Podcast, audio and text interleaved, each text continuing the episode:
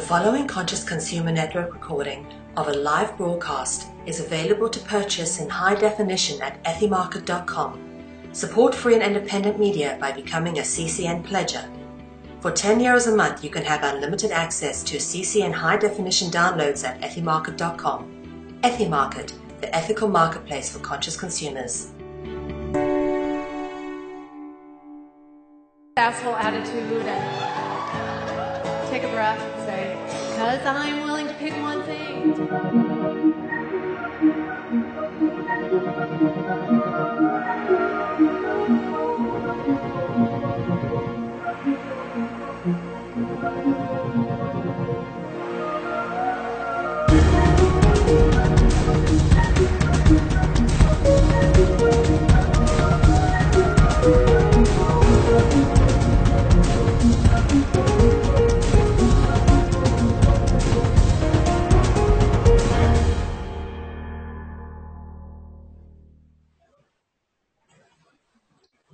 Dieu dit que la lumière soit, et la lumière fut.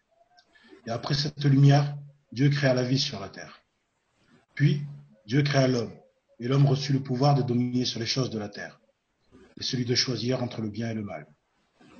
Mais ne comprenant pas la sagesse de la loi divine, chacun se mit à agir selon sa propre volonté.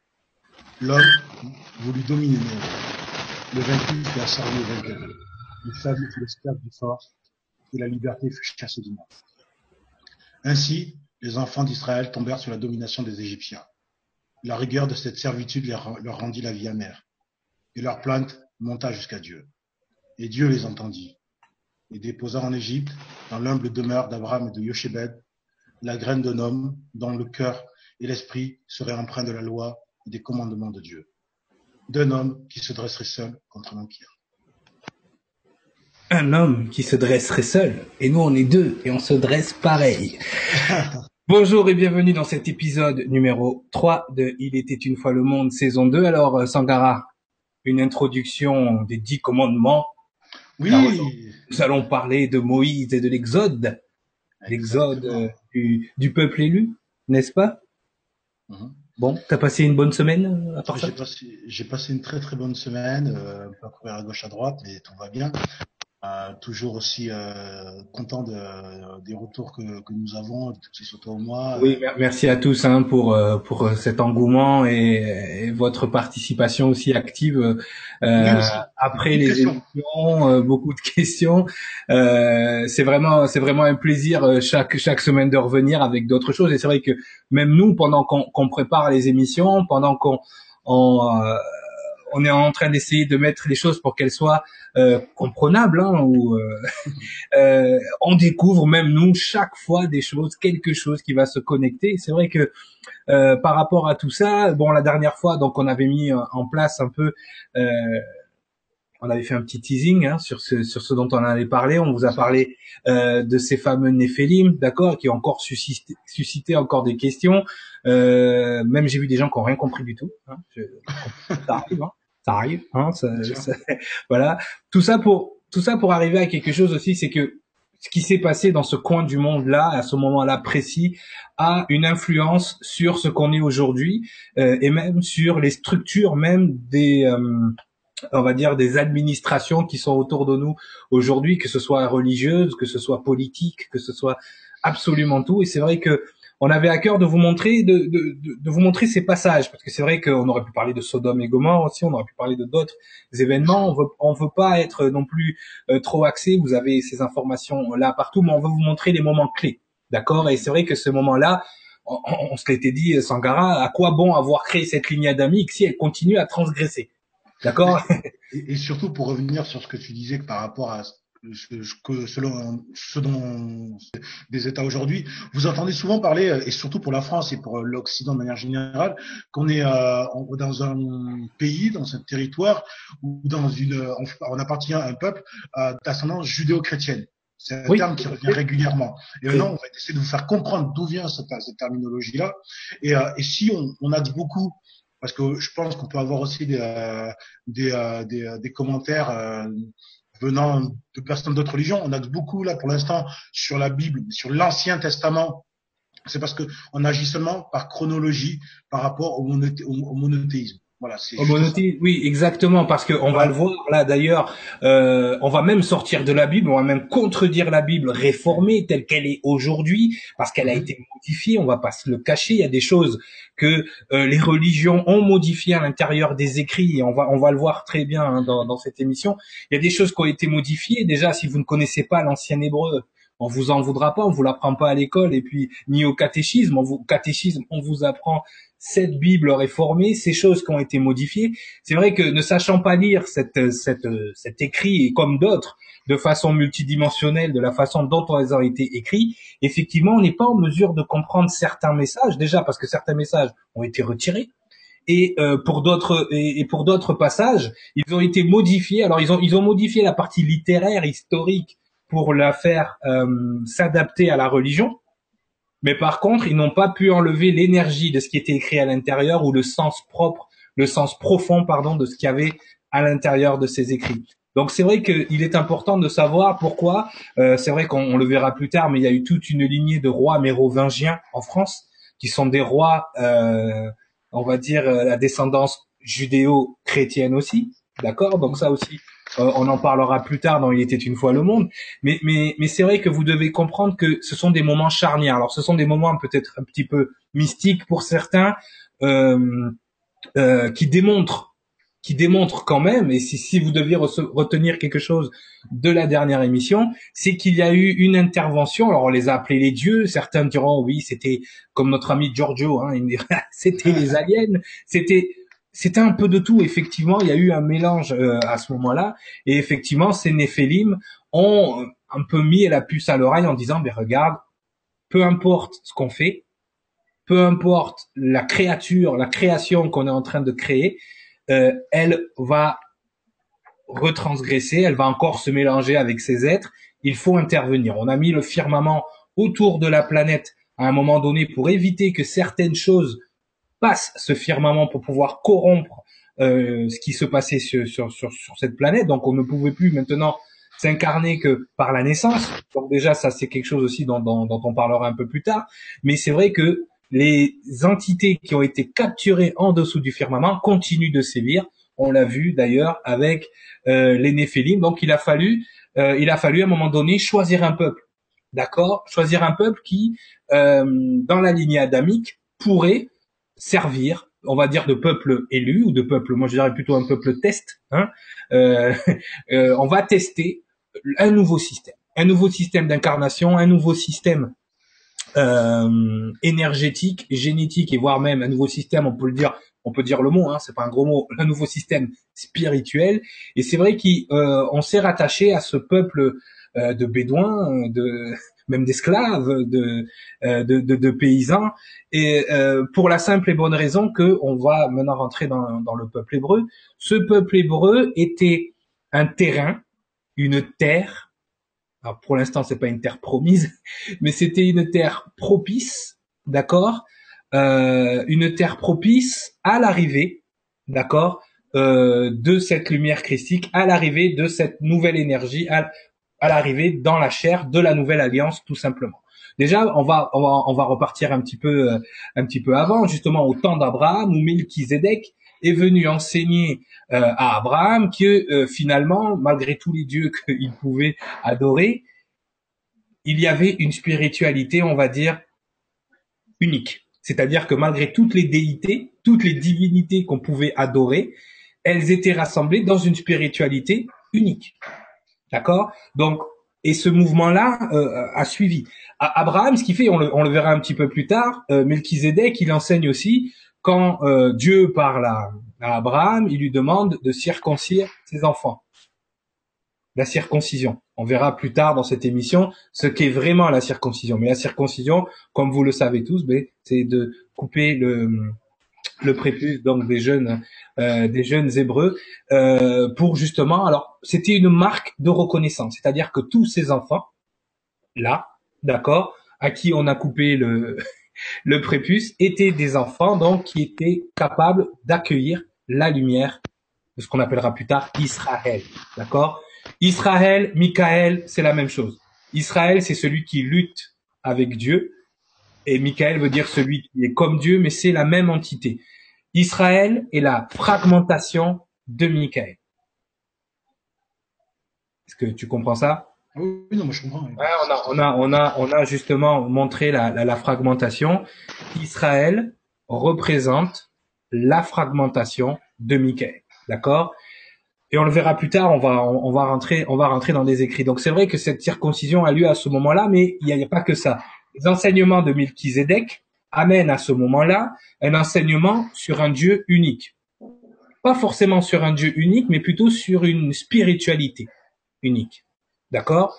Ces Melchizedek sont des êtres qui viennent bien évidemment aussi d'ailleurs, d'accord? Ce sont des, êtres spéciaux. J'en ai, eu un en consultation pas, pas, il y a pas si longtemps. Je lui fais, je lui fais un coucou. Mais ce sont, ce sont des êtres spéciaux, d'accord? On fera peut-être une émission sur les Melchizedek et voir leur intervention justement dans les courants de pensée et dans les courants spirituels de ce monde, d'accord? De ce qu'on appelle les, êtres de, du temps et de l'espace. Mais ce qu'il faut savoir, c'est que au départ, le peuple hébreu, en fait, est un peuple euh, polythéiste. Ils ont énormément de dieux. Énormément mais il commence à se laisser entraîner par certains courants euh, qui viennent justement ben, euh, de l'Égypte, de la Mésopotamie, euh, qui viennent aussi de tout ce qui est Iran, ce qui deviendra Babylone euh, plus tard et tout ça, de toute cette euh, cette culture assyrienne aussi, d'un dieu unique, justement la, culture mésopotamienne qui était très ancrée sur Enki, dont on a parlé la dernière fois, d'accord, encore une fois un, un dieu représentatif, euh, même les Égyptiens, les, pas les Égyptiens, les, les, euh, les pharaons, dont Akhenaton, allaient vers cette pensée du, du Dieu unique, même si c'était pas celui qu'on voulait, mais tous essayent de rassembler un peu toutes les euh, euh, les religions et dans la religion hébraïque, il y avait énormément euh, il y avait énormément de, de, de, de dieux. Même Moïse, puisqu'on va parler de lui tout à l'heure, était un peu déchiré parce que le père de euh, de Sephora, par exemple, était un El-Léoniste, d'accord? Alors que lui était profondément El Shaddadiste. Alors oui, il y avait énormément El Shaddai, El Lion, Elohim, El, Yahweh. Tout ça était des dieux de la culture de cet endroit à ce moment-là. Et c'est vrai que les dieux El Shaddadistes, on, on, on, peut tous les, euh, les nommer. Donc il y avait Yahweh, d'accord? Il y, a, il y avait YHVH, vous l'appelez comme vous voulez. Il y avait en fait représenté un dieu. C'était le dieu du mont Horeb. D'accord? C'était le dieu du mont Sinaï. D'accord? Parce que c'est vrai que ce mont Sinaï, on verra, aura une importance bien spécifique. Et les Bédouins qui étaient dans ce coin, surtout des, Kénites, euh, adoraient Yahweh. D'accord? Et c'est vrai que euh, c'était un des dieux, c'était un dieu d'un petit peuple, hein, d'une petite tribu hébraïque, mais euh, il commençait à avoir son importance puisque justement ce, Yahweh représenter ce fameux dieu de colère, c'est-à-dire ce, le mont Horeb est un volcan, donc forcément, quand le volcan se réveille, il donne l'impression de, de colère. Hein, et c'est là aussi qu'on verra plus tard Moïse a rencontré le, le Créateur. Donc il faut, il, il, faut voilà remettre les choses dans leur contexte. Après, vous avez El Lion, le très haut du ciel, ça veut dire, d'accord? Et El Lion, c'est vraiment euh, le Dieu d'Abraham. Quand Melchizedek parle d'un Dieu unique à Abraham, Abraham à ce moment pense qu'il lui parle de El Lion, de El Lion. Je sais pas comment vous le prononcer je prononce à l'anglaise. Donc voilà, donc il faut il faut comprendre ça aussi. C'est c'est c'est important que voilà, il y avait il y avait plusieurs dieux. Euh, en plus de El donc il y avait El Shaddai, El Shaddai qui est un mélange un peu euh, de dieu égyptien, du dieu unique égyptien et justement des pensées des courants de pensée hébraïques. Donc c'est un mélange de morale et de divine providence. C'est ce fameux Dieu euh, qui justement a indiqué aux Hébraïques la première loi de l'attraction, qui est la divine providence. Et ensuite, on a El ou Elohim qui viendra ensuite grâce à la divine Trinité. Donc la divine Trinité qui est euh, euh qui est aussi un courant euh, beaucoup plus euh, que qu'autre chose. Donc c'est pour ça que vous avez tous ces mots qui reviennent constamment. On vous a montré comment les Elohim s'étaient fragmentés. Donc euh, l'Elohim, le Père, le Fils et le Saint-Esprit sont la divine Trinité.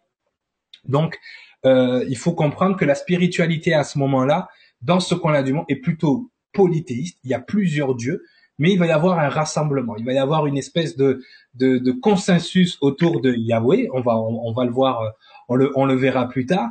Et c'est vrai que ce consensus-là n'est pas venu par hasard. Il commence déjà à faire euh, il commence à déjà à faire des, petits ce consensus parce que au même moment dans d'autres contrées par exemple euh, du côté euh, de l'Asie les, les, hindouistes euh, commencent à rassembler toutes leurs déités dans ce qu'on appelle le Rig Veda. D'accord? Tout ce qui est védique donc à ce moment-là. Donc on sent bien que le courant spirituel mondial est en train de se rapprocher plus de ce que tu as appelé tout à l'heure le monothéisme. Donc on est en plein dans cette époque-là on est en plein dans cette époque de monothéisme et donc à ce moment-là, euh, un sauveur va se lever, quelqu'un va va s'ériger et là je te laisse nous parler Sangara de Moshe, de Moïse. Alors, euh, et j'interviendrai à des passages précis parce que j'ai des passages justement qui vont nous ramener à ce que juste pour euh, pour pour reprendre un petit peu ce que tu viens de dire juste avant. Euh, il faut savoir que effectivement autant nous avons de courants euh, spirituels, de courants de pensée, autant nous avons d'ethnies. Euh, quand sur l'émission de la semaine dernière, on expliquait que effectivement les, les sémites ou les israélites, comme vous appelez comme vous voulez, Euh, sont plusieurs composantes en fait, plusieurs ethnies qui se retrouvent autour de traditions, qui se retrouvent autour de courants de pensée, d'accord? De rituels et de courants de pensée. Voilà. Voilà, il ne faut pas penser que les euh, que les, les Israélites de l'époque, en tout cas, et même ceux d'aujourd'hui, sont euh, une seule ethnie euh, uniforme. Il n'y a pas une tête qui dépasse. Quoi. C'est pas du tout ça. On non, a non, non. un éventail, un arc-en-ciel de couleurs, un éventail de d'ADN de, différents. Si j'ose utiliser. Mais, mais, mais, c'est la c'est la manifestation physique de la fragmentation de tous les Elohim. Exactement, Chaque Elohim est quasiment un dieu pour chaque lignée chaque, euh, on va dire, tribu, tribu d'Israël. Donc il faut, il faut comprendre que la fragmentation entraîne dans le psychique, entraîne dans ce monde une aussi une division euh, entre plusieurs divinités ou de ce qu'on appelle la déité. Il faut bien faire la différence entre la déité qui rassemble toutes les divinités, tous les courants de pensée religieux, tout ça, tout, tout en même temps, et les, les, les, les petites divinités. C'est-à-dire que quand on parle de Dieu, on parle de qui? Et c'est vrai que même les bouddhistes en, sont arrivés à un absolu universel, de la même façon que ce peuple-là arrivera à un moment donné à, un courant de créateur universel, de père universel, parce qu'on parle du père, mais il y a le père, le grand-père, le grand-père, le Bouddha. euh, ensuite, bon, pour revenir à pour revenir à l'histoire de Moïse, on, va avoir en fait euh, deux euh, deux expressions en fait de cette histoire, parce qu'on va avoir l'histoire qui est telle qu'elle est écrite dans l'Ancien Testament, oui.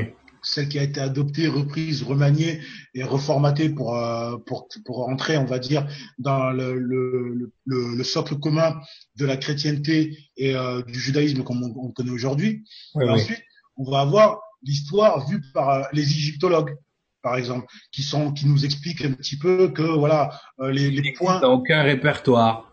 Voilà les, les, points de référence qu'on va avoir euh, ou les, les références qu'on attribue dans la Bible ou qu'on interprète dans la Bible euh, par rapport à la vie de Moïse n'existent pas. Non, voilà. mais d'ailleurs, le fait qu'ils aient choisi Ramsès, Ramsès le oui. Grand, comme euh, comme euh, justement comme le pharaon de cette époque-là, c'est marqué nulle part. J'ai regardé partout, il n'y a aucune indication qui nous dit que c'était Ramsès. Ils ont décidé eux que c'était Ramsès à ce moment-là mais même dans les écrits, je suis allé profondément dans les écrits cette ouais. semaine, euh, à aucun moment on, on, parle de Pharaon. Point. Et Pharaon, c'est Pharaon, c'est pas Ramsès, c'est pas Ménot, c'est Pharaon. Exactement. Donc, Et euh, se méfier aussi de la version. Euh, alors, justement, pourquoi pourquoi les pourquoi on, certains reprennent c'est plus les comment dire les vraiment les enfin, tous ceux qui sont vraiment qui veulent faire coller à l'histoire pourquoi on va reprendre un, un pharaon comme Ramsès? Parce que Ramsès et je pense que personne ne pourra le dire contraire ça a été l'un des plus grands pharaons de oui. euh, de l'histoire de, de l'Égypte c'est quelqu'un qui a régné un nombre de décennies incalculables pour pour pour, pour dire que certaines familles sur trois générations n'ont connu que, que Ramsès comme pharaon. Oui. Ce qui pouvait tendre à penser qu'il était un dieu à cette époque-là, ou oui. l'incarnation d'un dieu. Et il le pensait lui-même, au vu des statues qu'il s'est fait construire. Oui, oui. Pourquoi on prend Ramsès comme, comme, comme on va dire, euh, comme euh, dualité, comme entité négative à, à, à l'opposé de Moïse? Parce que plus l'adversaire est grand, plus le prophète est grand. Effectivement. C'est juste, on est là dans une dans une adversité où voilà, vous avez l'un des plus grands pharaons de l'histoire de l'Égypte antique Mhm. qui est opposé à quelque chose qui est beaucoup plus grand que lui. Donc on impose derrière en fait la la loi. On impose, on va Oui, dire, oui. Euh. Moïse comme étant le grand prophète qui a, Le vaincu, grand prophète, effectivement. qui a vaincu le grand pharaon. Mhm. Voilà. Et quand on dit le grand pharaon, ben on pense à Ramsès parce que au jour d'aujourd'hui, mais sa grandeur n'est pas à remettre en, en- en doute, pas à remettre en Ah, question. Tout à fait. Voilà. Maintenant pour l'histoire. Euh, donc l'histoire, ben, euh, on en a parlé la dernière fois. Donc si on reprend dans le contexte qui a été euh, imposé durant les derniers les derniers siècles, euh, Séti Ier, pharaon d'Égypte à cette époque-là, euh, reçoit par le biais de ses conseillers plusieurs alertes. Nous avons euh, des signes de la venue d'un libérateur chez les Hébreux. Qu'est-ce qu'on fait? Ben, le libérateur doit venir dans leur premier-né, peut-être de tous les premiers-nés. C'est ce qu'on a expliqué en fin de en fin d'émission l'année dernière. Donc euh, l'année dernière, la semaine dernière, excusez-moi. Oui, le Donc, premier parce que toujours cette incarnation par le premier. Et pour juste euh, t'interrompre deux secondes par rapport à ça, on parlait justement que certains n'ont connu qu'un pharaon. On est dans une époque où on est encore dans ce système aussi de possession. Et vous l'avez vu, enfin on l'a vu la dernière fois, par exemple, dans, même dans la lignée de Adam, on a euh, Mathusalem qui aurait vécu mille ans.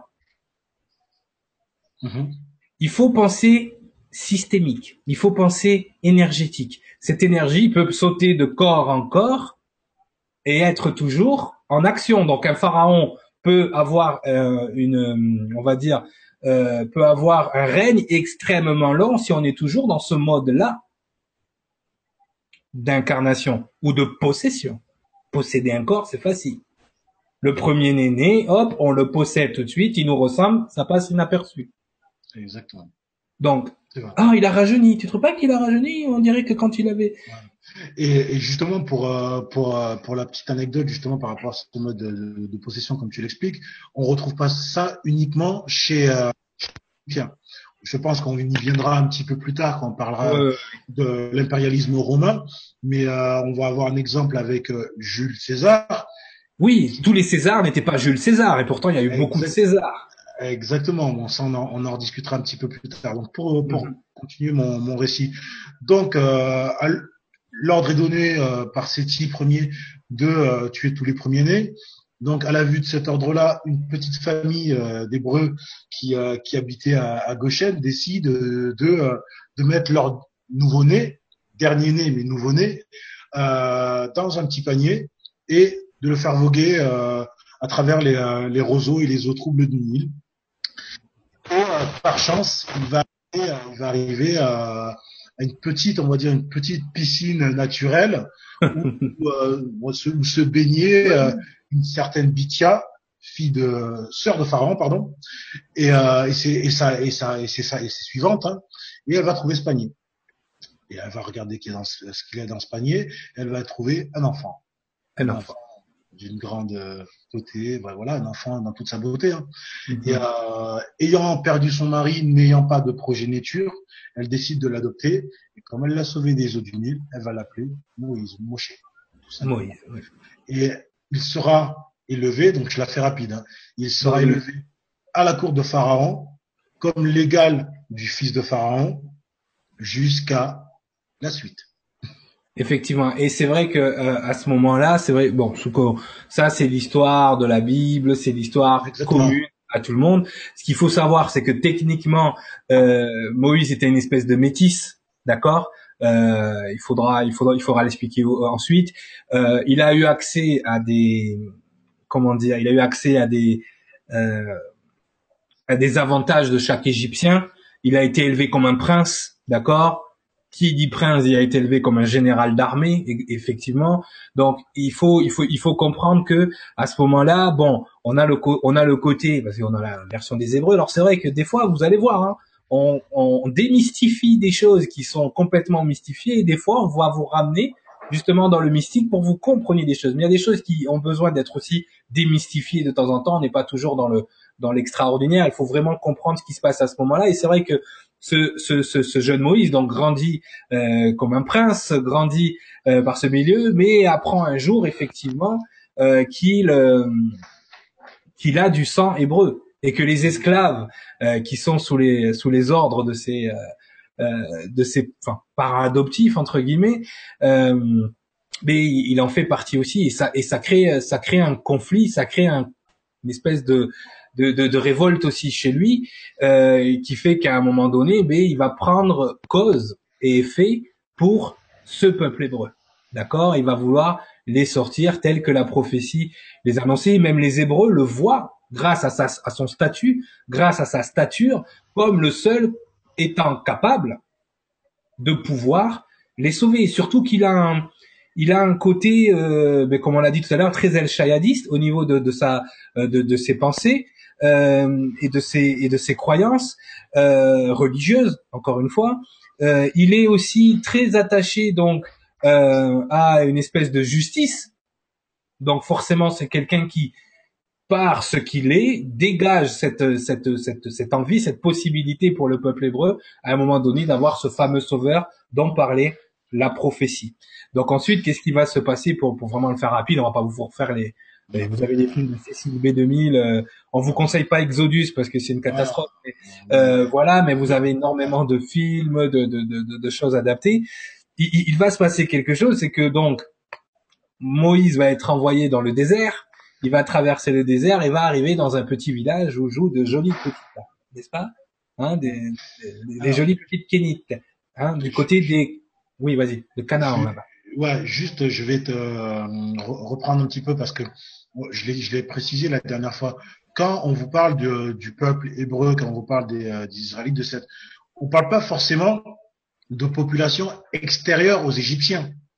Ah non non non, c'était des Égyptiens esclaves. On parle, on parle, d'une frange des Égyptiens mm-hmm. qui sont rendus en esclavage. Oui, oui. Euh, on ne parle pas là d'une peuplade. Euh, voilà. Aujourd'hui, au jour d'aujourd'hui, même les chercheurs, ils ne peuvent pas vous dire d'où vient ce peuple mentionné dans la Bible. Donc on va passer, on vous l'assurer. On vous explique juste que voilà que en ce temps-là, une frange de la population a été réduite en esclavage et que c'est cette frange de la population que Moïse est venu sauver. Effectivement. Et que, et que cette frange de la population se retrouvait à travers une croyance commune. Commune. C'est vraiment, et c'est là qu'on voit que le génétique a aussi une intervention dans le spirituel et inversement, c'est que on ne sait pas d'où sort ce peuple. Il est, voilà, il est, il est là parmi, il est dans cet endroit euh, de l'Égypte. Et mais par contre, ils ont tous cette information qui est venue d'Abraham, d'accord? D'ailleurs, le Dieu d'Abraham, d'Isaac et de Jacob, hein, comme euh, comme il est indiqué, euh, ils ont cette culture, cette parole que les anciens euh, continue de colporter parmi les rangs, euh, et c'est ça qui les tient. Donc c'est vrai que énergétiquement, génétiquement, on pourrait pas, parce que là-dedans, c'est très cosmopolite aussi, d'accord?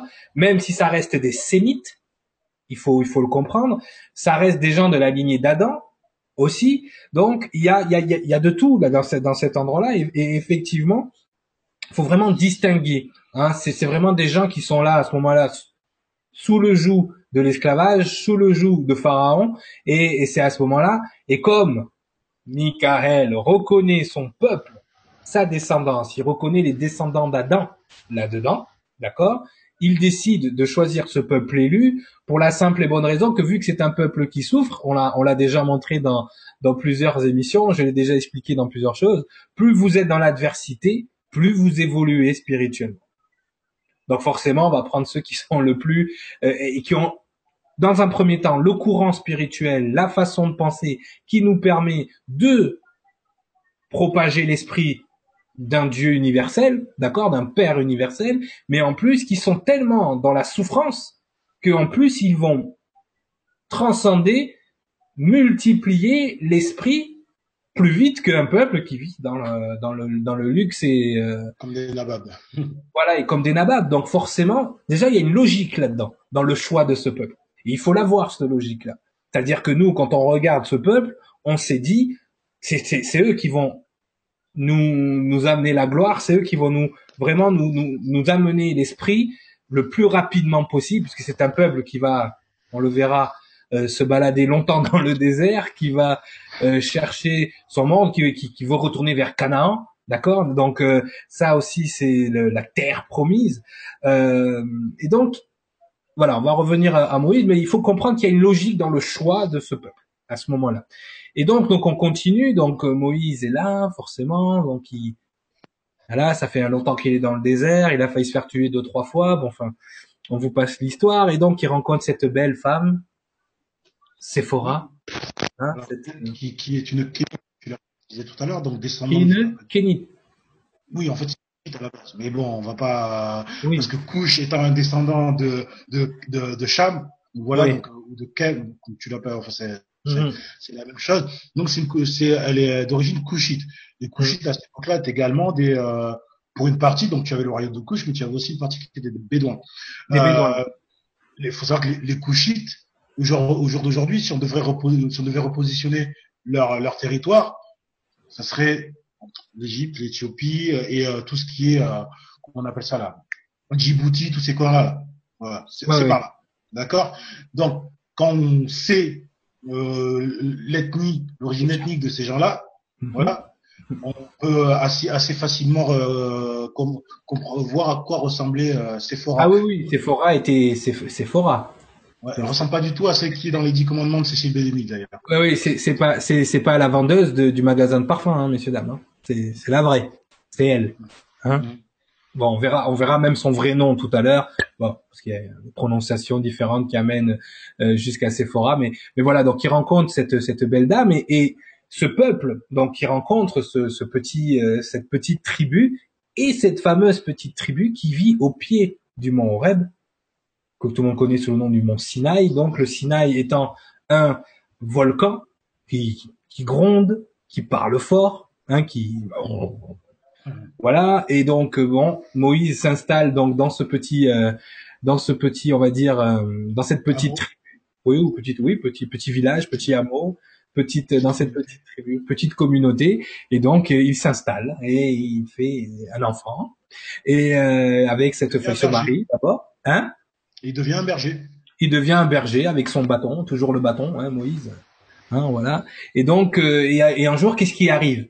Qu'est-ce qu'il arrive? On lui dit, il ne faut pas monter dans la montagne parce que c'est la montagne de Dieu. Ouais. Sauf que Moïse, lui, pense, euh, il pense à ses frères qui souffrent en Égypte, Mm. et euh, il se dit mais euh, ce Dieu là que vous êtes tous là en train d'adorer, qu'est-ce qu'il fait pour mon peuple? Mhm. Il est où Il est où? Moi, j'ai besoin de lui parler. Comment il peut laisser euh, mon peuple souffrir? J'ai besoin d'avoir des réponses de sa part. Ouais, ouais. Je vais monter dans la, mon- je vais monter à la montagne. Dans la montagne. Donc il monte et là, euh, il a, il a une discussion, il y a une petite, dis- une grosse discussion euh, avec euh, une entité. Voilà. Alors cette entité, euh, dans la Bible, on vous dit qu'il parle directement avec Dieu. Soit, peut-être. Oui, ah, ah, oui, mais on va, on va, on va, on va juste arrêter à cet endroit-là. Donc il monte, il voit le buisson ardent de loin. Il dit mais pourquoi ce, pourquoi le l'arbre ne se consume pas? Quelle, quelle est cette lumière dans les montagnes? D'accord? C'est vrai. Quelle est cette lumière dans les montagnes? Puis cette lumière, elle, euh, elle brille. Tu vois, c'est quelque chose qui brille. Donc c'est vrai que c'est là que euh, il y a beaucoup d'ufologues qui ont Oui. qui ont pris aussi, euh, qui ont, qui se, qui, enfin, qui ont sauté sur l'occasion Parce qu'en fait, c'est une navette qui tombait parce que c'est, voilà. Non, mais il faut se poser la question parce que à ce moment-là, il se passe vraiment quelque chose dans le courant de l'humanité aussi qui ces êtres là venus d'ailleurs, ils interviennent toujours à des moments clés de notre histoire. Et ces lumières apparaissent souvent à des moments clés de notre histoire. On a parlé, c'est vrai, la dernière fois, et on va le voir là dans, dans, dans un extrait que j'ai trouvé dans les écrits. Mais, euh, mais ce qu'il faut comprendre et que euh, vous compreniez à ce moment-là, c'est que donc Moïse monte et parle à un buisson avec de la lumière. Donc c'est vrai que là à ce moment-là, les religieux, ça leur suffit. Il y a de la lumière, euh, le buisson est ardent, euh, il pétille, en plus il parle de trucs. Tu vois, donc c'est, je veux dire, à un moment donné, voilà, il faut, on va essayer de démystifier. Il se passe quelque chose effectivement, puisque ça a été relaté par plusieurs autres écrits, mais vous devez comprendre aussi que ce, volcan euh, est souvent en, activité. Bon, il n'y a pas de lave, mais il tremble beaucoup, il parle beaucoup. Enfin, je veux dire, il y a plein de choses qu'il il parle. Il, euh, il, il a de l'activité, du moins. Et il y a beaucoup de choses qu'on voit dans le ciel qui laissent penser aux petits, au petit peuple qui est là, que ce sont des dieux qui sont là-haut. D'accord? Donc peut-être qu'ils voient de la technologie qui les dépasse, peut-être qu'ils voient de la lumière qui les dépasse. Là, on peut laisser votre imagination voguer, mais effectivement, à ce moment-là, ah, il y, a une grille chaque fois que tu bouges. Il faudrait voir si ton, ton, plug de micro, il est pas... Euh, voilà, c'est bon? Donc, il faudrait voir si ce que voit ce peuple à ce moment-là. Donc ça, on y reviendra un petit peu dans d'autres émissions quand on, on voguera. Mais c'est vrai qu'à ce moment-là, donc ce buisson ardent parle à Moïse. Et qu'est-ce qu'il dit à Moïse? Moïse, je suis l'éternel. Je suis l'éternel, ton Dieu, le Dieu d'Abraham, d'Isaac et de Jacob. voilà. Non, mais c'est, c'est, voilà. Donc déjà, le. J'ai entendu la plainte de tes frères et sœurs qui meurent et qui souffrent en Égypte. Mais pour l'instant, j'ai pas trop le temps. L'entité, non, mais l'entité qui est en train de parler à Moïse, on va dire l'entité parce que voilà, hein, pour l'instant, on va pas, on va pas, on va pas, on va pas dire, euh, on va pas, dire, de gros mots. Voilà, non, mais on va pas tout dire. Euh, l'entité qui est là et qui parle à Moïse lui dit, mais lui dit vraiment très clairement, je suis, euh, je suis le Dieu d'Abraham, donc je suis celui qui est venu parler à Abraham, je suis celui qui a envoyé le Melchizedek. Votre lignée, en fait, c'est la mienne. Je vous ai créé et euh, là, euh, je t'ai choisi toi. On a aussi déterminé pourquoi il aurait, il était le bon choix lui aussi. Je t'ai choisi toi pour aller les libérer, donc tu vas aller les libérer. Ok, c'est comme ça, c'est ferme là, t'as pas le choix. Donc oui, voilà, c'est quoi que t'as dans ta main? Un bâton. Et puis là, le bâton, qu'est-ce qui se passe? Ça, hein, tu vois, c'est le bâton devient un serpent. Eh, il revient. Eh, voilà. Qu'est-ce qui se passe? Donc Moïse commence à se poser des questions.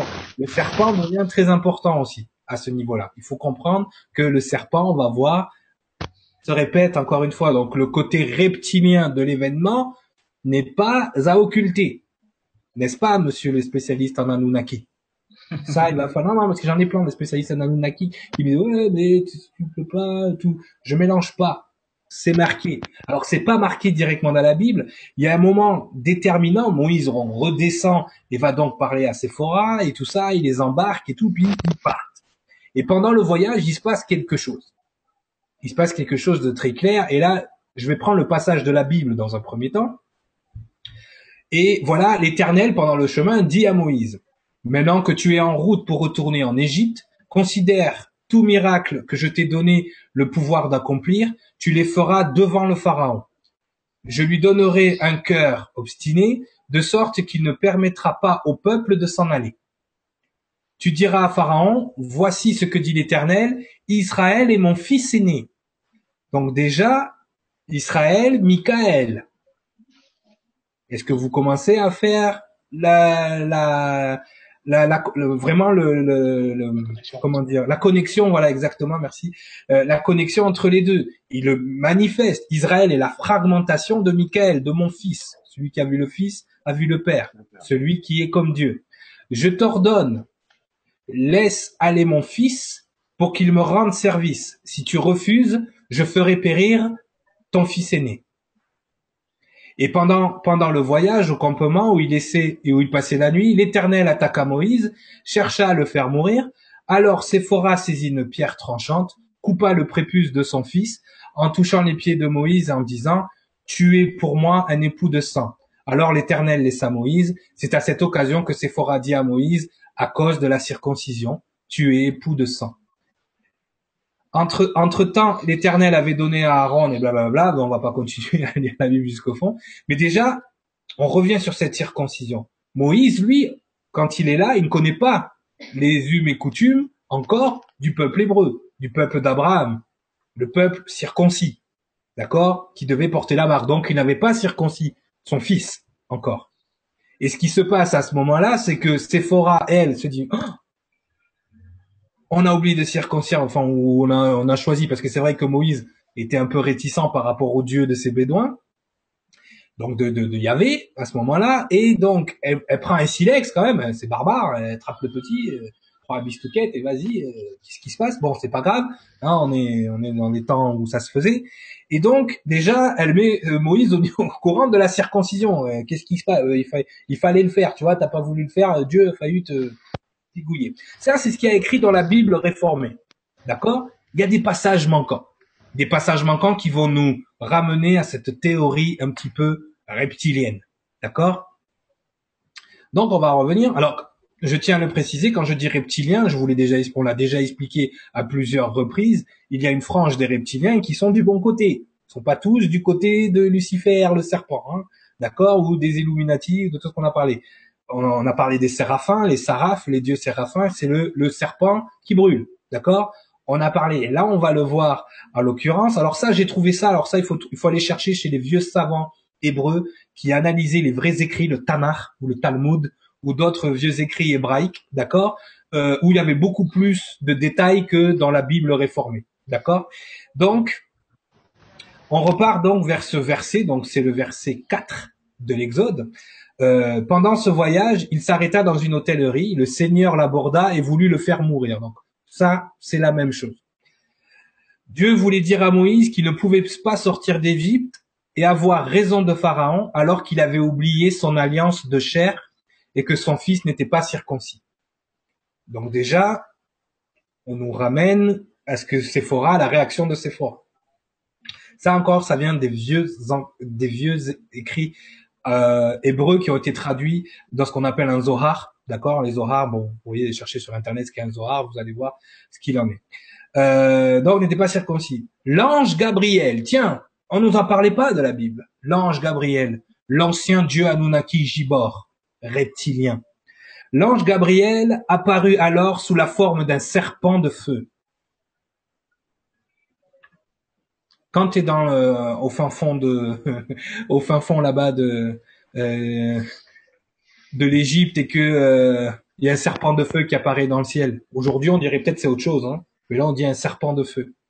Sous la forme d'un serpent de feu, emblème du pharaon, pour détruire Moïse.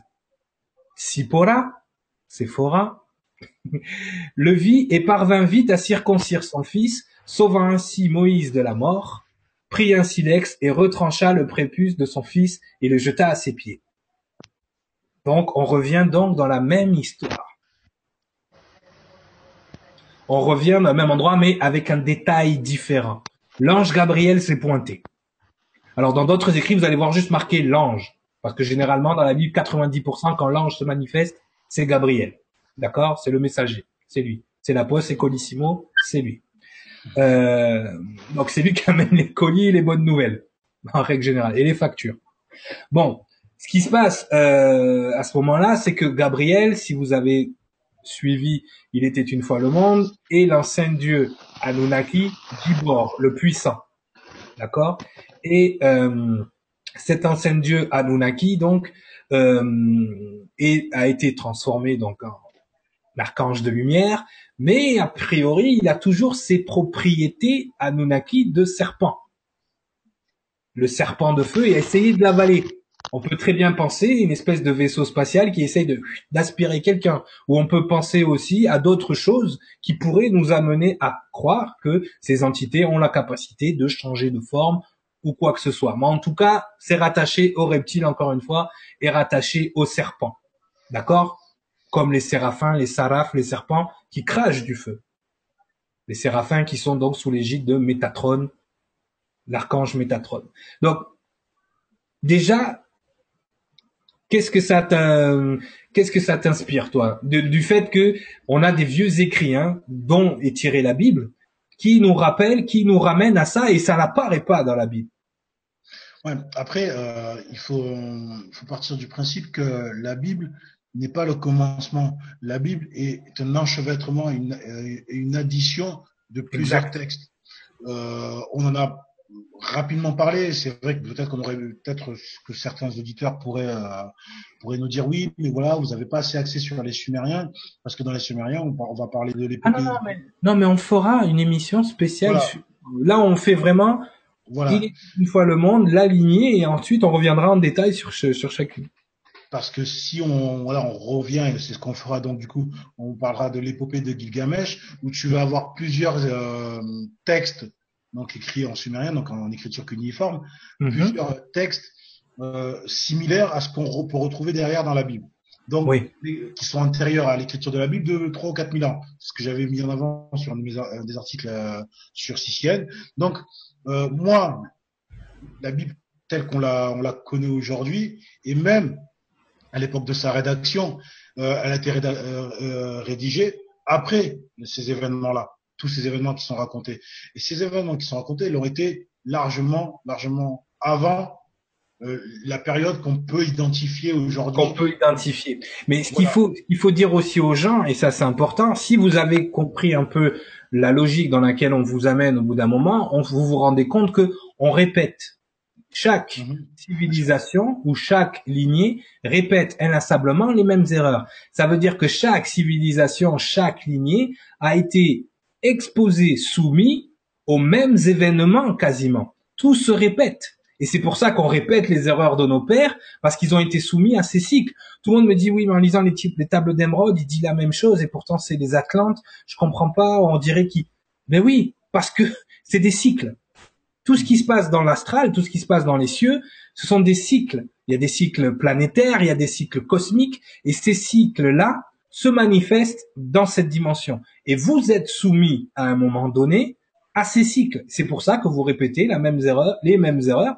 D'ailleurs, on va, on va un peu sortir du sujet 30 secondes. On le voit. Les Atlantes, à un moment donné, et on va le voir là aussi avec la circoncision, on va même bien mettre le point là-dessus, ce qui n'était pas le cas avant, mais les Atlantes ont commencé à jouer avec des énergies qu'ils ne maîtrisaient pas, et c'est à partir de ce moment-là qu'ils se sont autodétruits avec euh, la Lémurie et le reste. Donc, effectivement, on peut retrouver dans des anciens écrits déjà des, déluges. On va retrouver, euh, on va retrouver des, euh, des sauveurs. On va retrouver des messies. On va retrouver toujours, même dans le foot aujourd'hui, on a un messie. Euh, Donc, c'est- Ça se répète, ça se répète, ça se répète. Je te laisse euh, terminer. non, de toute façon, euh, les- c'est simple. Euh, la venue de Moïse est annoncée dans une prophétie. Oui. Cette prophétie, elle vient d'où? Jusqu'à cette époque. Exactement. Parce que ces gens-là lisaient les cycles. Donc ils savaient qu'à un moment donné, il y allait avoir ceci, il y allait avoir cela. Parce que ça se répète depuis. Et dans leur culture, euh, au début c'était une culture orale. On se répétait, même en Afrique, il y a beaucoup cette culture orale des anciens qui mettent les jeunes en, en- et qui leur racontent des histoires. Mais effectivement, il y a des histoires.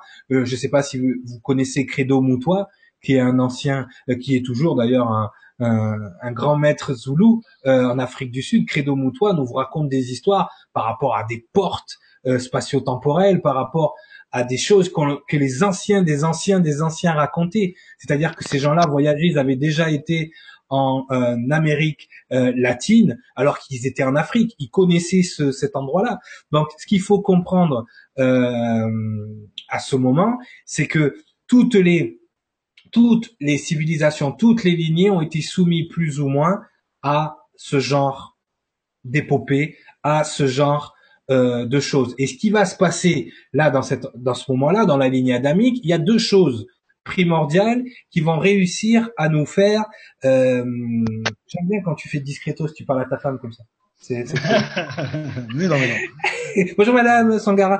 Euh, ce, qui, ce qui va, ce qui va, ce qui va se passer euh, à ce moment-là, c'est que là, il y a deux choses différentes la particule divine directe du Créateur et cette fameuse circoncision. D'accord? Et on verra plus tard à quoi correspond vraiment cette circoncision et pourquoi elle a lieu. Dans, au début, il y a la circoncision qu'on va dire extérieure, Mhm. D'accord? Et il y a aussi la circoncision intérieure qui va avoir lieu sur le mont Sinaï. On le verra, euh, on le verra plus tard parce que là on va, je vais te laisser continuer, continuer l'histoire qui va avoir lieu au moment des dix commandements, de la séparation des eaux et tout ça. Là, je laisse Sangara et on revient à la circoncision après son récit. Alors, donc, euh, Moïse euh, donc retourne euh, en Égypte en Oui. compagnie de, de son frère Aaron et il demande donc audience à- au pharaon, Ramsès ou qui vous voulez, Pharaon. à Pharaon. voilà, exactement.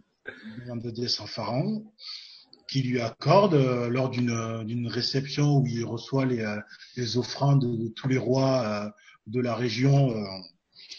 Et là, en fait, il se passe quelque chose d'intéressant, puisque tu parlais tout à l'heure du, du serpent. Ouais. au, moment donc au moment d'annoncer Moïse, l'intendant se rapproche de Pharaon. Il dit bon, visiblement, ce sont les ambassadeurs des Bédouins. Et voilà, ben oui, parce qu'ils sont habillés comme des Bédouins. Et, euh, il lui demande quelle est ton offrande. Et, donc Moïse lui dit écoute, j'ai pas d'offrande, euh, libère mon peuple, grosso modo. Euh, moi, je suis là pour ça.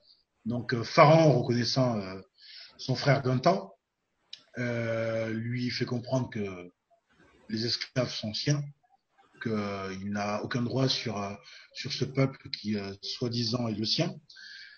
Et, et donc il fait donc par le biais de son bâton, il fait euh, apparaître en fait la puissance et le pouvoir du tout de, de cette entité qu'il a rencontrée euh, sur Oreb, à savoir dans le, le, le, buisson ardent.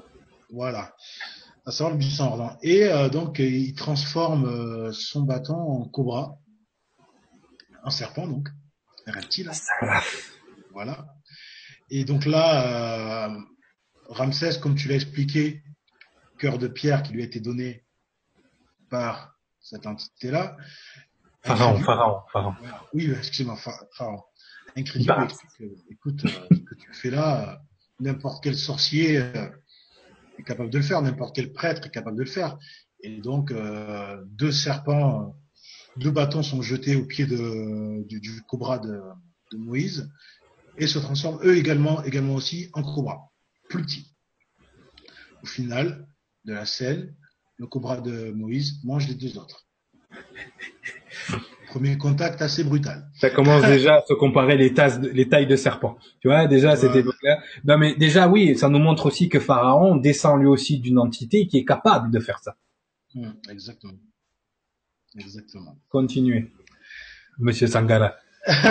donc, euh, donc il est, il est un peu, euh, euh, on va dire moqué même par par par toute la cour qui est toute l'assemblée qui retourne à, à ses à ses appartements on va dire à Goshen et le problème en fait c'est que du coup comme euh, il a voulu euh, imposer quelque chose à Pharaon Pharaon va alourdir la charge de travail de des Hébreux c'est-à-dire qu'il va leur dire ben voilà maintenant ils veulent votre votre ambassadeur, là, il veut vous libérer, ben moi, je vais vous rendre encore la tâche encore plus dure.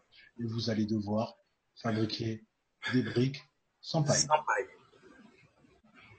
C'est violent. Eh ouais, vas-y, vas-y, euh, faire des briques avec quoi Des crottes de nez Donc voilà, donc effectivement, mon Moïse, il est un petit peu, euh, un petit peu décomposé, désemparé, puisque il pensait pouvoir libérer son peuple euh, aussi vite, et au final, en fait, il se retrouve à alourdir leur charge et il, se, il, se demande aujourd'hui, voilà, est-ce que je suis vraiment la bonne personne?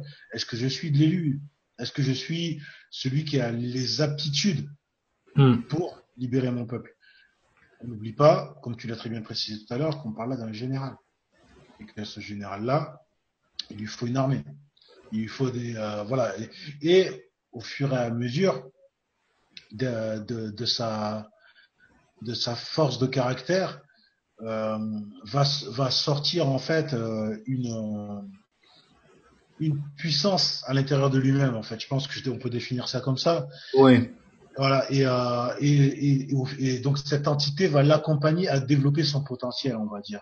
Mm -hmm. les preuves vont être de plus en plus. Enfin, les, euh, les, les, les, euh, les, fléaux, je pense qu'on peut annoncer ça comme ça. Les dix plaies d'Égypte. Voilà les fléaux, les plaies qui, va, qui, vont transmettre, trans, qui, va, qui, vont être transmises à, à, partir de lui, de son, de son être conscient et autres, mm-hmm.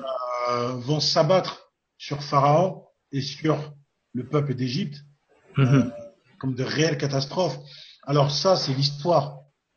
Euh, Aujourd'hui, on peut définir que ces, ces là n'ont rien d'extraordinaire. Oui, oui, tout à fait. Mais est-ce que, est-ce qu'à un moment donné, l'entité parce que l'ensemble des plaies ont quand même euh, ont quand même une espèce de, de, de déroulement logique. C'est-à-dire que, par exemple, on sait très bien qu'il y a des algues, et surtout dans un, dans un fleuve comme le Nil, qui peuvent rendre rouge, euh, qui peuvent rendre rouge l'eau. Donc, Mhm. à partir de ce moment-là, déjà, ça peut déjà donner ce, ce fameux Nil rouge. Et ça annonce jamais rien de bon, puisque généralement, ça annonce la sortie des poissons et ça annonce la sortie des grenouilles. Ces grenouilles hors de l'eau, elles sèchent, elles meurent. Donc, une fois qu'elles meurent, elles vont commencer à créer des espèces d'insectes. Ces insectes, ce sont des mouches piquantes euh, et ainsi de suite. Donc, les déplis d'Égypte ont une espèce de, de, de quand même de, de logique, à part la dernière dont, dont on parlera tout à l'heure, la dixième plaie. Mais c'est vrai que beaucoup, euh, beaucoup de, de, de, de, phénomènes, après même les sauterelles qui ont débarqué, tout ça Tout ça s'explique par la nature, en fait, tout simplement. s'explique naturellement et généralement quand les eaux du Nil deviennent rouges, tout ça arrive. D'accord? Ces algues-là, elles ont besoin de l'oxygène qui est dans l'eau. Donc forcément, vu qu'elles prennent l'oxygène qui est dans l'eau, les poissons meurent et les grenouilles sortent. Ça, il y a rien de voilà, il faut démystifier aussi ce, ce passage. Mais il y a un élément déclencheur à tout ça. Ah Il y a une énergie qui déclenche tout ça. Oui. Et, et, et, ce- et ce, ce dé- et ce déclenchement, je sais pas si ça se dit, mais bon, on va dire. Ce déclen ça déclenchitude, le déclenchage. Ouais, ça- Ah c'est bien, c'est bien le déclenchement. Voilà. Ce déclenchement, en fait, euh, Le trigger. il est, euh, il est inspiré par la, la volonté de Moïse de libérer son peuple, son impuissance et son rapport avec l'entité avec laquelle il est en contact. Il va dire voilà, euh, comment on fait, comment on fait, il faut qu'on y arrive, je veux persister. Et au fur et à mesure, et entre chaque plaie, il demande, il va, il demandera ou il sera convié en Mhm. audience par Pharaon pour lui redemander. Mais le, le, le- mais le cœur de Pharaon restera endurci. Endurci. Jusqu'à tu- jusqu'à la dixième plaie. Et, et la dixième plaie, qu'est-ce qui se passe? Alors la dixième plaie, c'est le moment de départ de ce qu'on nous on appelle la Pâque. D'accord? La Pâque, pour bien comprendre ce qu'est la Pâque, il faut le traduire en anglais. En anglais, on appelle ça the Passover. The Passover, la Pâque, ça veut dire Passover, ça veut dire qui passe devant. D'accord? Passover, c'est-à-dire que je vais passer devant votre porte et je vais passer devant. Pourquoi? Parce que chaque euh, en, euh, chaque maison euh, de circoncis, chaque maison de descendants d'Abraham, chaque maison d'esclaves hébreux sera marquée. On leur demande de sacrifier, donc de sacrifier un, un agneau, d'accord, et avec le sang de l'agneau de marquer donc sur euh, sur la sur la porte passe ton chemin. Donc c'est ça de pass over. La Pâque, c'est la première Pâque en fait. C'est pour ça qu'à la Pâque, encore une fois, les Hébreux font un michoui, tuent un mouton et puis euh, c'est parti.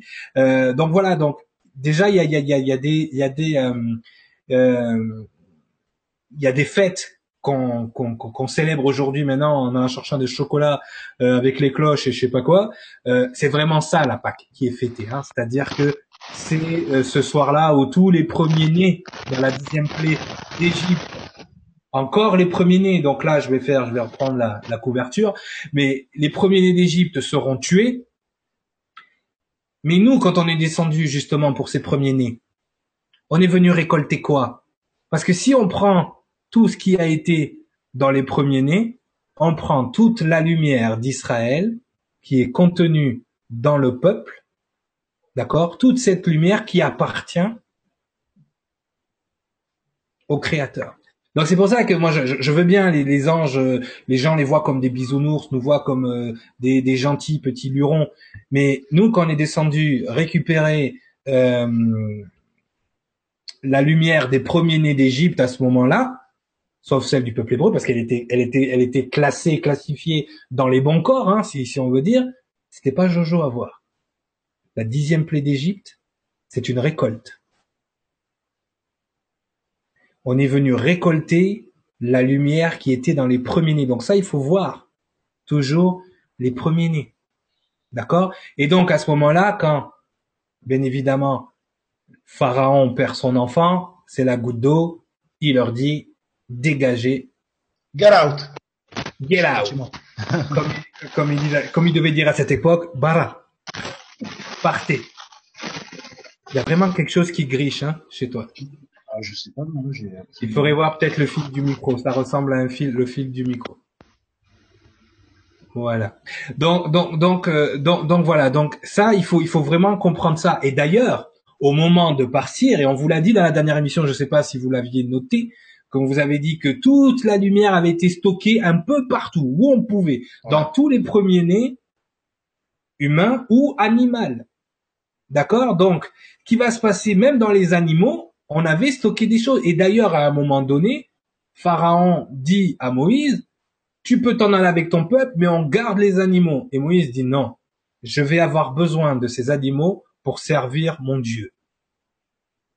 Parce que là aussi, et c'est une des, des, des, indications, des preuves de ce qu'on vous disait la dernière fois, tout a été stocké n'importe où. Il faut bien noter le, le, le mot servir là-dedans. Parce que servir un Dieu, ou servir Dieu, il y a une seule façon de servir un Dieu. C'est pour ça que je dis à tout le monde, vous êtes tous spirituels, quel qu'il soit. La meilleure façon de servir, c'est de porter l'esprit. Point. À la seconde où vous portez l'esprit, vous êtes que vous en soyez conscient ou pas, vous servez la création dans son ensemble parce que vous portez l'esprit. Vous servez l'univers, on va le dire comme ça. Pour euh, c'est la nouvelle terminologie. Vous servez l'univers à la seconde où vous portez ces atomes dans votre corps. Vous êtes relié à l'univers atomiquement. Donc ce passage de la Bible est très précis là-dessus. Il nous indique effectivement que tout avait été stocké dans les animaux également. Et c'est pour ça que Moïse voulait partir avec les jeunes, les vieillards et les animaux. Puisque les animaux, il lui dira, regarde, aucun de mes premiers-nés, les circoncis, n'est mort. Donc c'est la preuve que c'est mon Dieu qui est intervenu à ce moment-là. Il est venu récolter ce qui lui appartenait et que vous stockez, vous, les impurs, on va dire, hein, à l'intérieur de vous. Donc déjà, on a une indication là-dessus aussi, qu'on vous a donné la dernière fois, même dans les animaux, c'était stocké. Donc, qu'est-ce qui se passe après? Ce qu'on appelle Let my people go, l'exode. Raconte-nous un petit peu l'exode.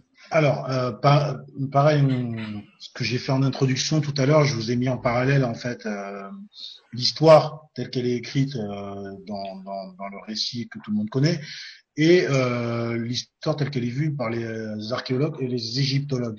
Parce que pour eux, ça n'a pas existé. C'est très peu probable qu'une qu'une exode et puis massive de 10 à 20% de la population égyptienne de l'époque ne soit n'ait pas été répertoriée en fait euh, sur une tablette euh, ou dans des, dans des parchemins, etc. Voilà.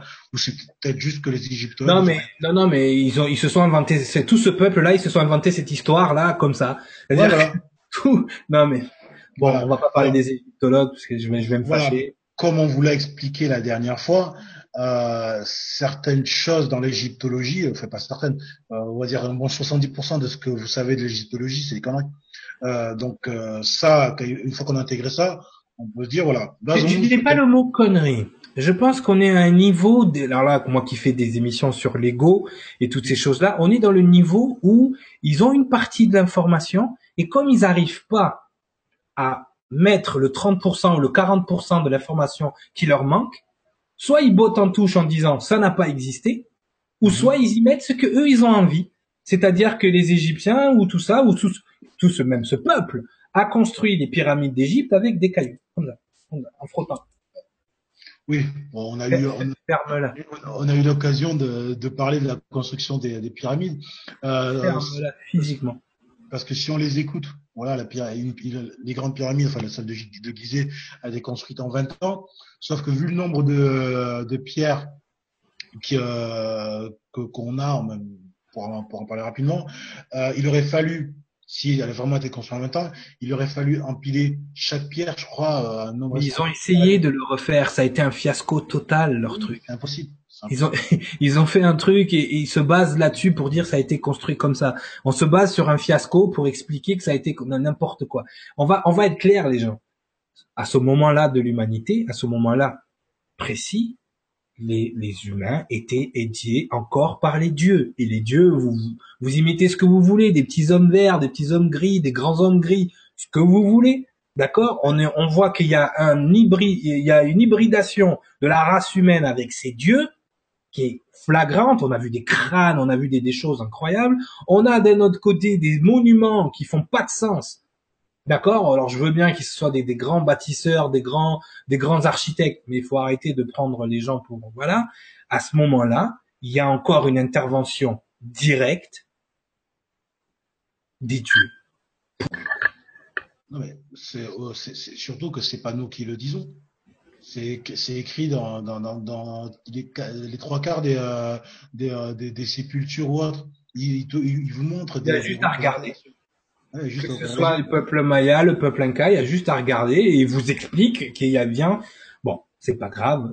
Voilà, bon, comme je On y, on, y, expliqué, on y viendra dans la saison 3, mais vous, vous verrez, on va vous amener, on va vous démontrer, on on, va vous prouver et même ça suffira pas parce que l'ego, comme on a pu, comme, Mais comme on a pu, comme on a pu l'expliquer sur euh, d'autres émissions, euh, les, les, les, les personnes qui vivaient avant n'étaient pas plus bêtes, pas plus stupides. Le cerveau des Homo sapiens n'a pas grossi euh, ou ne s'est pas développé en, en 4 ou 5 six- ou en, six- ou en 6000 ans. Non, c'est le même cerveau. Donc pourquoi on, on va pas avoir des, des peuplades de mythomanes? Ah si si, il y a tout. Non mais si si, si tu regardes les, les, les Incas, les Mayas, c'était des mythos, c'était des oufs. ouais, C'était des, des, des mythos, les gars, ils ont. non mais tu vois, non mais rien rien que tu regardes le Machu Picchu, tu vois le truc comment il est, il est construit, les systèmes d'irrigation, les systèmes de d'aération, les, tout, l'endroit où il est construit, il est pas, il est pas construit. Là, pourquoi ils l'ont pas fait en pleine plaine? Non non, ils l'ont fait vraiment dans le coin le plus compliqué. Comment tu peux monter des pierres de cette taille, même tailler des pierres et les bouger dans cet endroit-là? Bon. Ah voilà, ça c'est pour la Voilà. petite. euh, Après, c'est gentil, ils nous font des dessins animés du style les cités d'or avec des condors qui volent, des, des trucs comme ça, euh, des trucs euh, géants, des bateaux qui marchent au soleil, à l'énergie solaire. Les gens, au bout d'un moment, il va falloir vous poser les vraies questions. Nous, on est là, on vous donne des zones de recherche, d'accord? On est des spécialistes en rien, c'est pour ça qu'on connecte tout. Mhm. D'accord, ça c'est c'est important, mais il va falloir que les spécialistes, à bout d'un moment, ils s'enlèvent le, le verrou et que eux aussi commencent à connecter ce qui ce qu'ils savent, d'accord, avec d'autres savoirs, parce que sinon vous vous en sortirez pas. Nous, on a fait ces connexions, nous, on a vu la grande image, on a vu le big picture. Donc à partir de ce moment-là, c'est facile pour nous de parler comme ça. On peut se mettre à votre place, vous qui n'avez pas toutes ces informations, qui savez pas où aller chercher l'information peut-être qui va manquer dans tel ou tel endroit, mais à un moment donné, cet éveil que vous sentez en vous, c'est toutes ces choses-là, va falloir vous en servir, ne serait-ce que dans votre façon de penser. D'accord? Dans, dans cette manière, parce que ces gens-là, là, qui ont construit tous ces trucs-là, ils avaient une manière de penser qui totalement différente de celle dont on pense aujourd'hui, et c'est pour ça que on ne comprend pas comment ces trucs-là sont arrivés. D'accord? On va, on va continuer euh, donc euh, dans notre exode. Donc, le peuple, euh, le, le peuple, peuple euh, s'échappe. vogue à travers le désert Ouais. euh, jusqu'à arriver euh, au- sur les rives, euh, sur, les, sur les bords de la de la mer. Euh, de la mer, c'est la mer Rouge, hein, c'est ça. Ouais, ouais. Sur les, les bords de la mer Rouge. Les gars, ils connaissent Euh, tous les mystères de l'univers, puis là, en géo, ils sont pourris. Alors, ah non, euh, ça, c'est pas- Méditerranée. Non, c'est pas non, ça. l'Adriatique. Non, C'est ça. voilà. Donc sur les, sur les sur les bords de la de la mer Rouge, pour, on va dire établir un campement, mais ils se retrouvent donc confrontés justement à un bras de mer. euh, Ils se demandent comment ils vont le, le franchir. Et pendant qu'ils sont en train de se poser ces 36 000 questions, les euh, les euh, les euh, on va dire les gardiens, Manière morte. voilà les gardiens, euh, les gardiens euh, restaient un peu à l'arrière pour euh, pour surveiller, on va dire, euh, s'ils étaient mal poursuivis, ils se retrouvent à à, à voir, à, à entrevoir des, des chars de pharaon qui, qui les poursuivent en fait, qui sont en train de les courser. Donc euh, et là, euh, Moïse se retrouve un peu désemparé et euh, on- des dissensions commencent à apparaître dans les rangs euh, des Hébreux. Euh, on explique, attends, tu nous as amené là pourquoi Tu nous as amené là pour qu'on se jette tous dans la mer. Euh, On fait comment là? Soit on jette dans la mer, soit on se retrouve, euh, on se retrouve écrasé sous les chars de pharaon. C'est quoi le concept? Quoi Donc, euh, donc C'est du quoi coup, le projet, c'est quoi le projet? Donc du coup, euh, il fait taire toutes ces dissensions en expliquant qu'attendez, je, je vous ai sorti, je vous ai, je, je vous ai montré euh, toutes les plaies qu'on a pu faire s'abattre sur euh, sur, euh, sur l'Égypte. D'ailleurs, justement, par rapport à ça, dans les rouleaux de la mer morte, justement, on, on y a encore des indications que vous n'avez pas dans la Bible. Je vous invite à les lire si un jour vous les trouvez.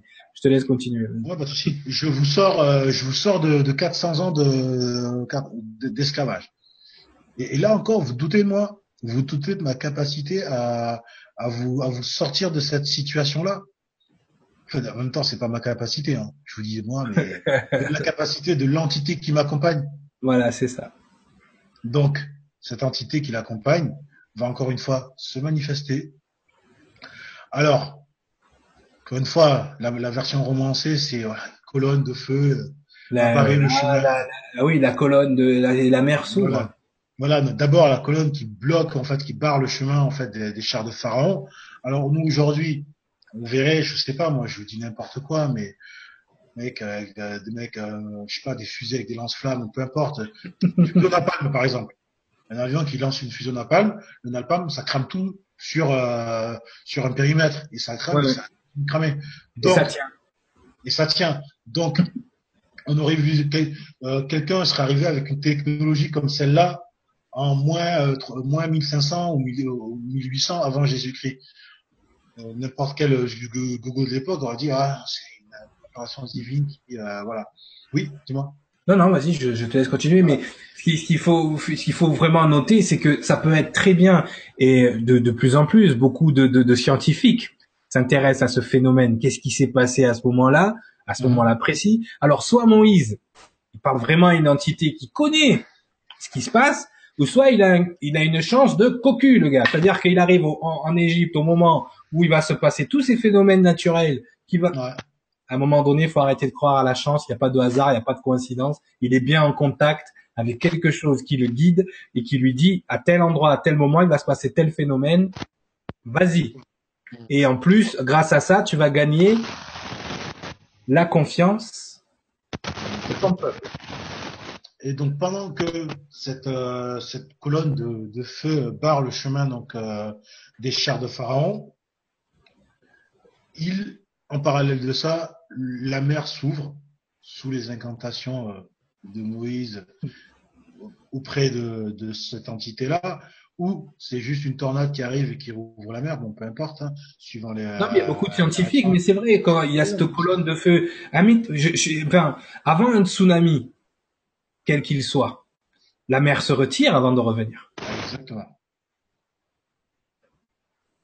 J'ai dit ça, j'ai rien dit. On continue. Voilà. Après, nous, on n'est pas comme, comme tu l'as très bien expliqué tout à l'heure, on est, on est, euh, on est spécialiste de rien du tout. On vous explique On des choses. connecte les choses. Voilà, à vous, à vous d'aller les vérifier. Donc, euh, la mer s'ouvre. Moïse fait passer son peuple. La, fumée, euh, la, la flamme s'estompe. Euh, le pharaon donc suit le peuple de Moïse à travers la mer Rouge. Et euh, juste avant, euh, donc euh, juste après que le, le dernier Gugus euh, qui suit Moïse euh, traverse donc la, la mer Rouge, la mer se referme sur les chars de Pharaon. Pas de chance, hein.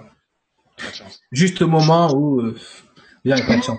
Non, mais dé- dé- déjà, ce qu'il faut, ce qui- ce qu'il faut, euh, ce qu'il faut comprendre, c'est que encore une fois, dans un passage biblique, on vous parle de la séparation des eaux.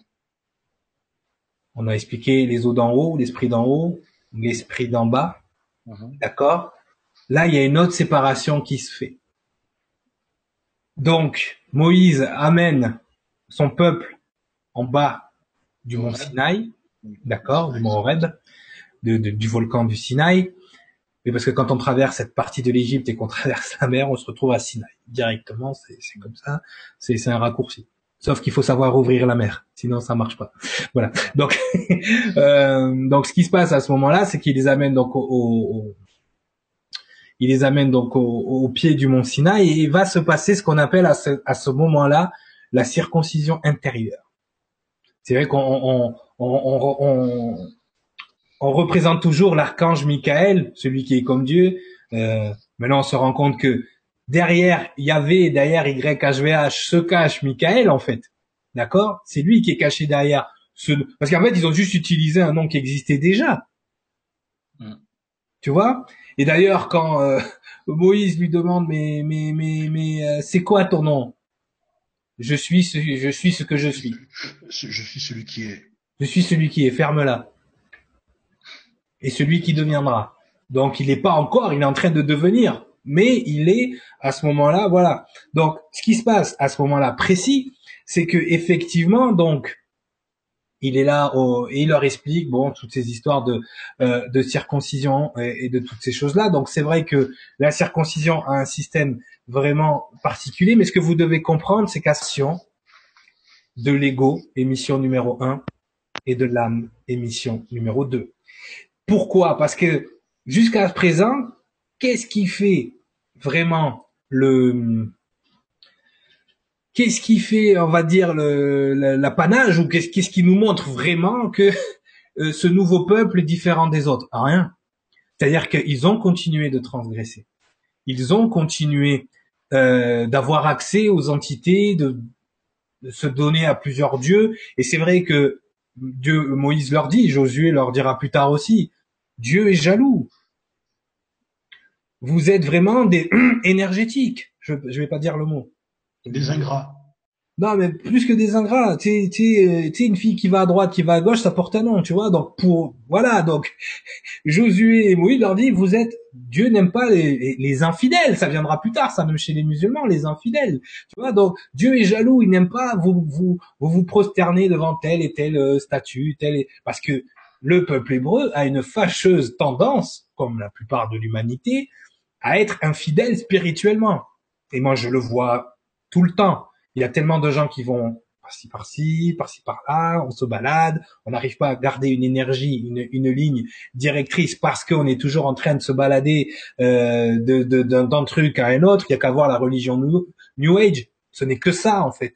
Hein Allez, on prend les, les fées parce que c'est bien, les élémentaux. Après, on va prendre les anges parce que c'est mignon. On va prendre les petits poneys, les arcs-en-ciel. Et voilà, on a une religion, tout va bien. Il n'y a pas de ténèbres, on y va et on va fumer des spliffs dans la nature. Hein, et on va et on va polluer Stone Age. Comme ça, tout va bien. Hein voilà le New Age. Bon, bref, fermeture.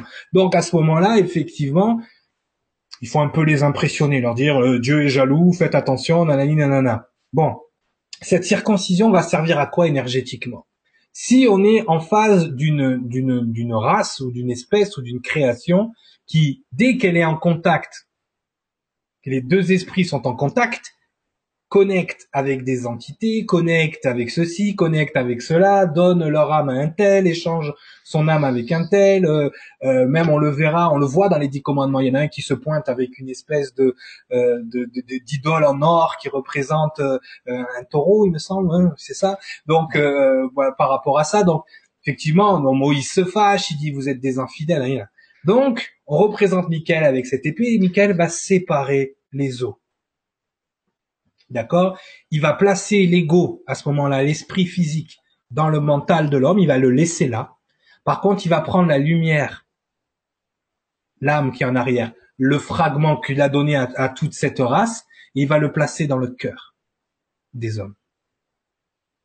D'accord? Donc l'énergie christique, pour ne plus être polluée par le mental et les infidélités et les transgressions, d'accord, de l'esprit physique et de l'ego, l'esprit divin va être placé dans le cœur des hommes. Et ça, c'est Paul qui nous le, qui nous le récitera plus tard.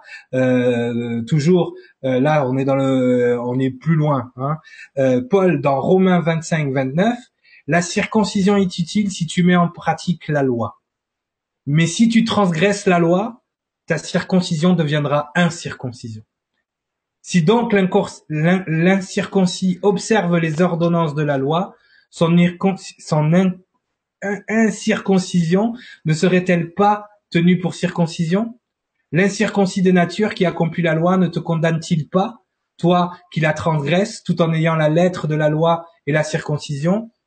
Le juif, ce n'est pas celui qui est qui, qui qui en a les dehors, c'est-à-dire qui en a les apparences extérieures, c'est-à-dire juste avoir la bistouquette coupée. Et la circoncision, c'est celle du cœur, selon l'esprit et non selon la lettre. La louange de ce juif ne, vient pas des hommes, mais du Créateur. La louange. Appelée dans dans la prophétie, la louange. Donc ça, c'est important que vous en ayez conscience. Et pourquoi? Parce qu'on est conscient à ce moment-là que ce peuple-là va transgresser comme les autres, mais on l'a choisi pour rentrer dans ce qu'on appelle, on appellera plus tard le système karmique. En plaçant le fragment D'accord? C'est ce qu'on appellera le lac de feu plus tard. En plaçant le fragment dans le feu de l'incarnation, dans le cœur, à ce moment-là, on évite de polluer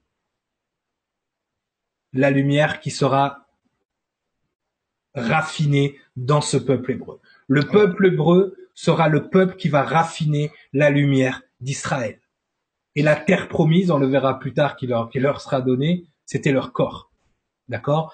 Donc, à ce moment-là, donc, essayez de comprendre cette espèce de grande parabole, la séparation des eaux, la séparation, la circoncision, celle du cœur, où on met l'énergie dans le cœur pour que la lumière qui jusqu'à présent a été transgressée par les autres lignées ne soit plus transgressée.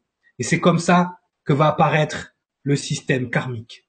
D'accord? Où on va nettoyer dans chaque incarnation, et il faudra 72 incarnations d'Adam jusqu'à Yeshua pour que le travail d'ascension soit terminé. Justement, oui, effectivement, non, c'est euh, c'est pour ça qu'il leur faudra euh, 40 ans à errer dans le désert pour que les générations qui ont transgressé soient en fait, disparaissent, nettoyées, nettoyées, voilà, mourir de toute façon parce que euh, voilà ceux qui ont vécu qui avaient euh, à l'époque de l'exode euh, on va dire 40 50 ans vu l'espérance de vie de l'époque euh, c'est pas eux qui sont arrivés sur la terre promise entre guillemets. Donc ce sont mhm. leurs enfants qui ont gardé justement ce que tu expliquais là dans le cœur. La particule. Dans le cœur. Mais qui n'ont pas la le la, la honte d'avoir transgressé Déjà, il y a ça, et ça a été nettoyé donc effectivement au fil des incarnations dans ce cycle euh, à neuf. On le verra après, on l'expliquera. On va rentrer dans des émissions maintenant un peu plus, on va dire euh, techniques, un peu plus ateliers. Mais c'est vrai que il y aura ces neuf cycles qui vont permettre à cette lumière de se raffiner, qui va, qui, yes, Biggie, euh, qui va euh, à ces, à lumières de, de se raffiner et euh, effectivement ne plus être pollué par le mental, par l'ego. D'accord? Même si l'ego va rester un outil justement de cette progression, mais comme tu l'as dit, il a fallu des générations pour que ce soit nettoyé, pour en arriver, donc euh, on, on, le verra dans les prochaines émissions, jusqu'à Yeshua. Mais il faut comprendre que ce système est mis en place, encore une fois, dans le souci de préserver le travail et l'énergie christique, ce qui va amener plus tard ensuite à une une espèce de, de, même de division auprès du, du peuple hébreu qui, qui divisera ensuite les, juifs et les chrétiens. Mais, mais vraiment, il faut, il faut que cette compréhension-là commence à se mettre en place pour vous qui, qui suivez nos émissions, que cette séparation est là pour une protection, cette fameuse circoncision. Alors bien évidemment, ils n'ont plus euh, peut-être euh, c'est alors à part certains qui vont rester des prophètes, on le verra euh, tout, tout, tout, au long, mais ils n'ont plus maintenant de garde-fou et c'est pour ça que le Créateur donnera à Moïse dix lois. D'accord? Pour justement maintenant que l'énergie est dans le cœur, elle est séparée du mental, le mental est indépendant, il fait ce qu'il veut. Et pour pouvoir garder ce mental dans une certaine direction, dans une certaine droiture, Dix lois seront données à l'humanité à ce moment-là pour pouvoir accomplir leurs neuf cycles sans trop transgresser. Donc, les dix lois, on va pas vous les répéter, vous allez sur Internet, hein, les dix commandements, vous les connaissez tous. Et donc voilà, donc on a terminé l'émission par rapport à ça. Est-ce que toi, tu avais euh, quelque chose à rajouter euh? Alors oui, euh, je, mais ça, je, pense qu'on va faire un petit bond, mais euh, quand on, on, vous narre le récit de l'Exode, euh, c'est vrai que ça peut paraître euh, une belle histoire qu'on va retrouver dans la Bible, et certains vous diront oui, mais c'est qu'une histoire. Sauf que cette histoire, elle aboutit à, à quelque chose. Aujourd'hui, il y a un État qui s'appelle Israël, qui est en conflit avec la Palestine. Aujourd'hui, dans cet État, il y a une capitale qui s'appelle Jérusalem. Et dans cette capitale, on trouve les ruines d'un temple. On trouve les, enfin, en tout cas le mur qui reste, qu'on appelle le mur des lamentations, était l'un des murs du temple de Salomon. Salomon, David, tous ces gens-là sont, une lignée directe de Moïse. Donc, si cette construction qui est tangible, qui existe aujourd'hui, est encore là, et qu'on on vous explique tout le, parcours en fait que, et tout, toute l'historique de cette construction-là et de ce qui se passe aujourd'hui, mais ça on, on, en parlera plus tard en Israël, c'est qu'à un moment c'est un point de départ.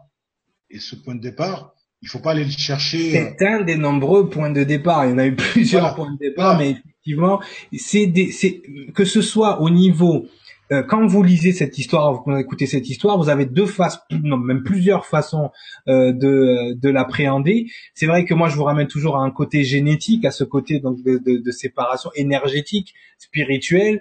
Euh, Sangha, lui, c'est plutôt le côté histo- historique. On pourrait encore vous le développer dans, en long, en large, vous montrer effectivement euh, ce qui se passe euh, à tous les niveaux. Mais là, on va s'arrêter à des niveaux que vous pouvez, euh, on va dire, attraper, des niveaux que vous pouvez comprendre. Et grâce à ces niveaux que vous pouvez comprendre, vous allez pouvoir accéder aux autres niveaux. Comment personne ne peut comprendre ce qui se passe au niveau génétique à ce moment-là, si on ne comprend pas ce qu'est la circoncision, si on ne comprend pas ce qu'est, ce que veut dire la parabole de la séparation des eaux, d'accord? Donc la séparation des eaux, elle a eu, elle a eu déjà, elle a commencé déjà dès la Genèse, mais elle se manifeste physiquement à ce moment-là précis. Donc vous voyez comment l'énergie met du temps à partir d'un point de départ dont parlait Sandara jusqu'à maintenant, jusqu'à euh, jusqu'à cette euh, jusqu'à ce passage-là. Donc effectivement, si historiquement ça vous parle pas ou pour vous c'est juste des contes, dites-vous qu'énergétiquement vous êtes la preuve vivante au jour d'aujourd'hui, la façon dont vous fonctionnez, que ce ces moments-là ont eu lieu. Si c'est pas au niveau terrestre, ils ont eu lieu à un niveau cosmique ou à un niveau spirituel. Et, et, pour, et, pour, fi- et pour finir, euh, parce que certains, euh, je pense que c'est une généralité malheureusement, ont tendance à penser que l'histoire commence il y a euh, deux- environ plus ou moins 2015 ans. Ouais, ouais. L'histoire commence par là. Non, non, l'histoire, c'est...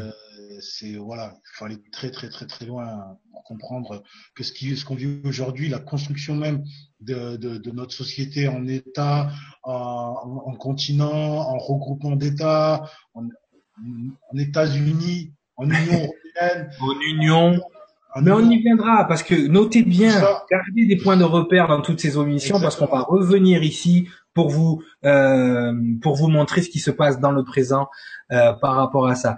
Désolé de te couper, mais il faut absolument qu'on rende l'antenne. En tout cas, C'était encore une émission historique où on s'est replongé dans des souvenirs.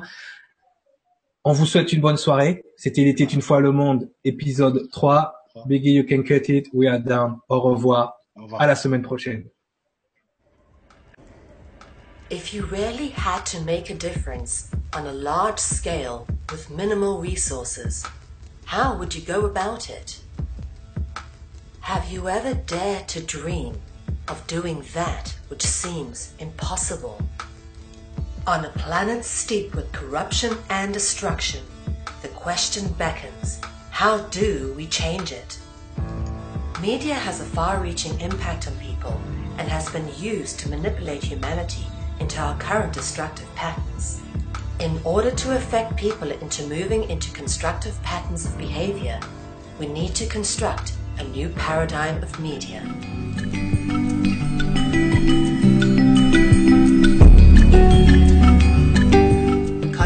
Consumer Network has been created with the explicit intention of giving the amazing truth seeking, solutions orientated alternative media a place to fully realize their true potential with a cutting edge, high tech professional media platform. In turn, some of the greatest freedom seeking hearts and souls of our time have realized the true potential of what has been created and have come together to provide their insight and inspiration on CCN. Conscious Consumer Network has become a unique, interactive information and educational network which provides a free to view, live stream, ultra high definition channel to the world and features 25 live shows a week and growing with the addition of multiple language broadcasts. CCN has features comparable with mainstream media, such as being able to pause and rewind broadcasts whilst being live streamed. Catch up on this or previous broadcasts, now available from CCN High Definition Downloads. You can now purchase a high definition download of your favorite CCN show from ethymarket.com. Support free and independent media by becoming a monthly pledger. This can be done with a monthly pledge of 10 euros, which will allow you unlimited access to CCN's high definition downloads, which hosts a back catalogue of over 250 shows, which have been aired since the launch of CCN on the 1st of January 2015. In order to keep CCN on the air, public funding is needed. Please donate to CCN's Network Support Fund or become a monthly pledger. Help keep alternative media in the hands of the people. We thank you for supporting free and independent media.